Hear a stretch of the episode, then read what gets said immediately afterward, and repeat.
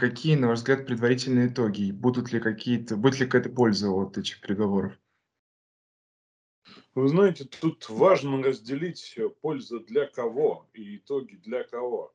Поскольку Макрон э, во многом выполнял свои собственные личные, там, скажем так, цели и задачи, и, конечно, он не представлял э, себя как такого посланника от НАТО, например. Да? Никакую весть от НАТО он не нес, э, и за это его подвергли обструкции не только его политические конкуренты в лице Жан-Марин Ле Пен, которая сказала, что он на побегушках у НАТО работает, да, вот, но и э, английское издание Daily Mail, которое сказало, что его никто не спрашивал, да, для того, чтобы он с Путиным о чем-то договаривался, ему никто не давал, не ставил никаких задач, это все самодеятельность, которая не действительно. Более того, комментируя итоги э, визита, вернее, даже выступления Макрона, э, Песков у нас в России, да, Дмитрий Песков сказал, что Э, Financial Times, который публикует определенные итоги встречи, несколько преувеличивает. Никто Макрону никаких обещаний не давал. Я думаю, что несмотря на то, что весь международный политический процесс сейчас подчинен вот этой достаточно абсурдной э, идее о возможном вторжении России на Украину, у Макрона с Путиным есть что обсудить и вне контекста, который ну, является предметом серьезной там, озабоченности мировых СМИ, от Блумберга вот до Daily Mail.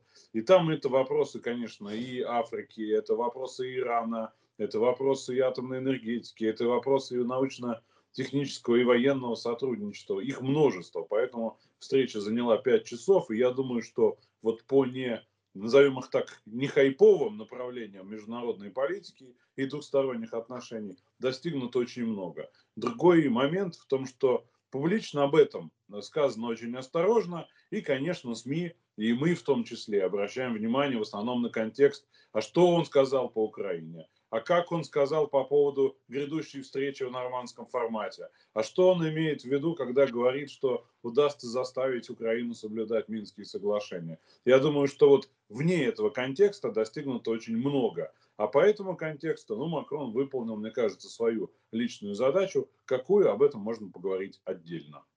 Э, да, Александр Николаевич, чуть подробнее хотел вас уточнить. Вот вы начали с того, что сказали о том, что Макрон преследовал личные цели. Хотел вот чуть подробнее у вас спросить, что вы имели в виду. Дело в том, э, нашему э, слушателю, нашему зрителю, наверное, пока это не попадало в фокус внимания, но 10 апреля у Эммануэля Макрона, хотя он еще в этом не признается, он еще не заявился, у него выборы. И для него это важнейший политический процесс, который значительно важнее, чем обсуждение, например, в так называемом Веймарском треугольнике с Германией и Польшей тех же самых ситуаций вокруг европейской безопасности.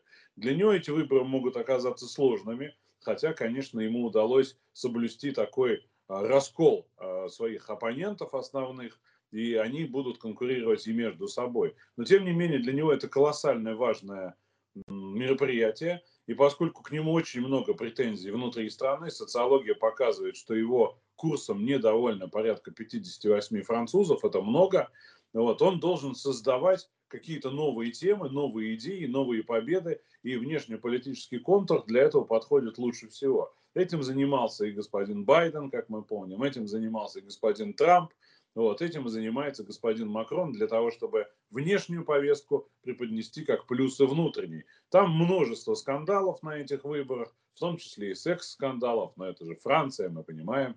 Вот. И Макрон, конечно, все действия и заявления, которые он сейчас совершает, делает в электоральном смысле. То есть делает для того, чтобы обеспечить себе результат 10 апреля, ну или, возможно, да, так говорят, о том, что неизбежен второй тур, который состоится через две недели после 10 апреля. Поэтому личные задачи, как сильный лидер, несмотря на то, что его уже покритиковали и Ли Пен, и э, Меланшон, и Земур, эти личные задачи он, как мне кажется, успешно выполнил.